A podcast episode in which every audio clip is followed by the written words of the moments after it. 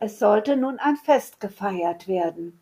Es war ja bald Wintersonnenwende, und dieses Fest wurde immer sehr groß in den Karpaten gefeiert, mehr noch als Weihnachten.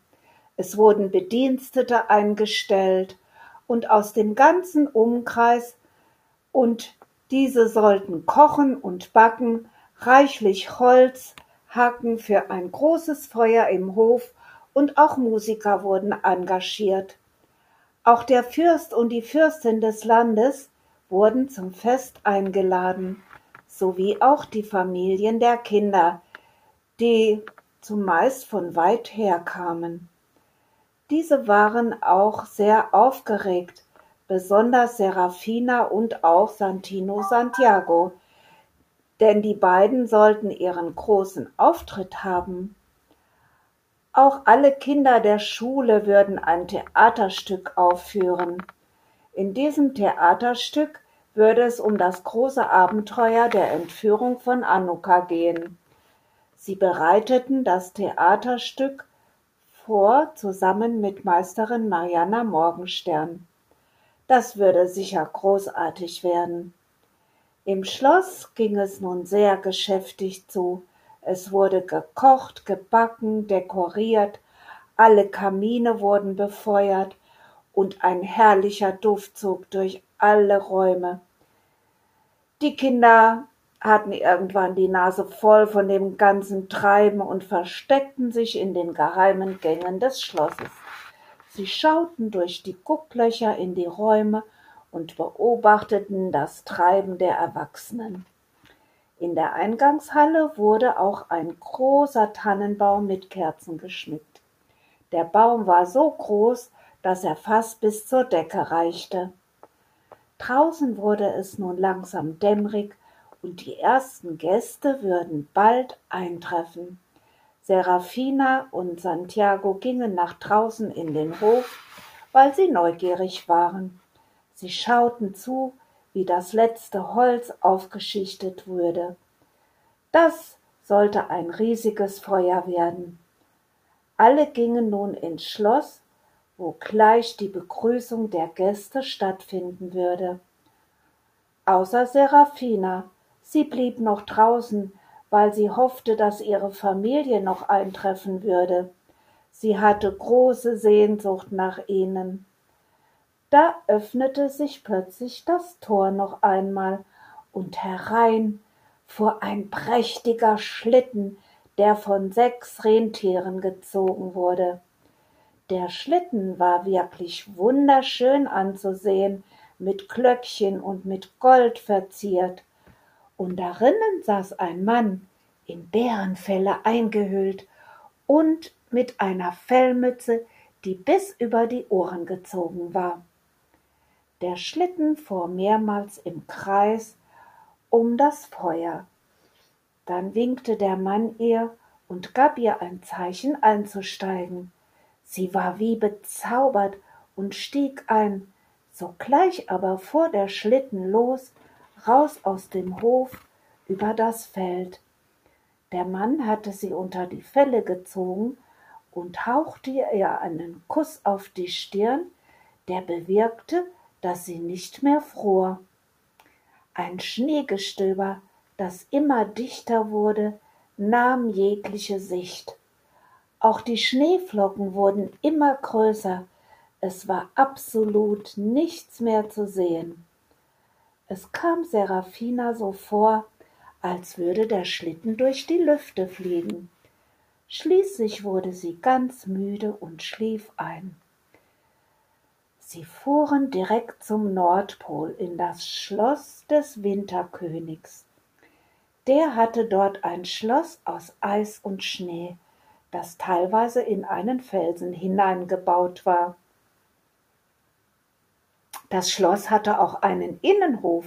Mitten in dem Hof war ein See, der mit dickem Eis bedeckt war. Draußen vor dem Schloss tummelten sich auch Eisbären, und in der Nähe des Eismeeres lebte auch eine große Kolonie von Pinguinen. Auch Rentiere gab es hier, die von einem wilden Stamm von Lappländern gehalten wurden. Leute von diesem wilden Stamm bewachten auch mit ihren Wolfshunden das Schloss. Im Schloss gab es nur wenige Bedienstete, denn der Winterkönig brauchte nicht viel. Es gab eine Frau, die kochte und die sich nun auch um Serafina kümmerte. Serafina hatte ein schönes Zimmer. Es gab keine Fenster, doch die Wände, die auch aus Eis bestanden, glitzerten durch die Eiskristalle in bunten Farben. In der Mitte des Raumes gab es ein großes rundes Bett, das mit dicken Fellen bedeckt war. In einem kleinen Nebenraum gab es auch eine riesige Wanne, in die ständig Wasser sprudelte, wie aus einem Brunnen. Es gab keinen Ofen, aber Serafina fror ja nicht mehr durch den eisigen Kuss des Winterkönigs. Sie hatte auch ihre Familie vergessen und ihre Freunde, den Professor und Marianna Morgenstern. An nichts konnte sie sich erinnern. Sie lief durch die Gänge des großen Schlosses und kam durch große leere Hallen. Auch eine Küche fand sie, wo eine Frau kochte. Diese sagte ihr, dass sie in ihr Zimmer gehen solle und dass sie ihr bald etwas zu essen bringen würde. Doch Serafina lief weiter bis sie schließlich den Winterkönig fand in einem großen Saal. In der Mitte stand ein Thron, der aus Eis war, und darauf saß der Winterkönig. Serafina fragte ihn, warum er da saß. Der Winterkönig erzählte ihr, dass er über die Winterstürme und die starken Schneestürme herrscht. Er konnte alles Wasser zu Eis frieren lassen, und im Winter zog er durch die Lüfte über das ganze Land und ließ alle Flüsse, alle Seen zufrieren, und er ließ heftige Schneestürme los. Sobald es Frühling wurde, zog er sich zurück auf sein Schloss am Nordpol, da wo das Eis nie schmolz und wo es immer kalt war. Seine Lieblinge waren die Eisbären und die Polarwölfe. Mit ihnen vertrieb er sich im Frühling und im Sommer die Zeit, so lange, bis er wieder losbrausen konnte durch die Lüfte und über das weite Land sauste. Serafina fand das sehr aufregend und sie wollte gerne mal mit dem Winterkönig zusammen fliegen. Das versprach ihr der Winterkönig.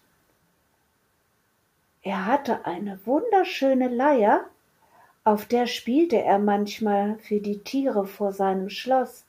Nun nahm er das Instrument und spielte, und Serafina konnte nicht anders, sie musste einfach tanzen zu der schönen Melodie.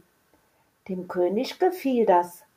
Er schenkte ihr ein paar Schlittschuhe und damit durfte sie auf dem zugefrorenen See im Hof fahren. So lernte sie ganz schnell den Eistanz. Der Winterkönig freute sich und lachte, und dann dachte er, da habe ich nun während des Sommers Gesellschaft und eine schöne Abwechslung.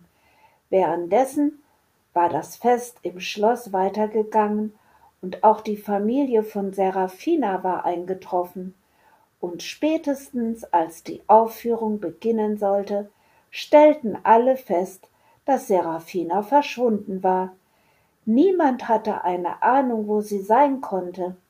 Santino berichtete, dass er eine Weile mit ihr draußen im Hof gewesen war, als es schon dämmerte, er dann aber ohne sie wieder reinging. Sie musste also alleine draußen geblieben sein.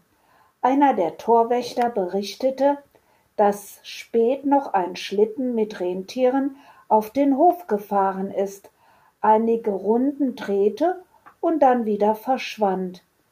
Sie konnten jedoch nicht mit Gewissheit bestätigen, dass Serafina auf dem Schlitten war.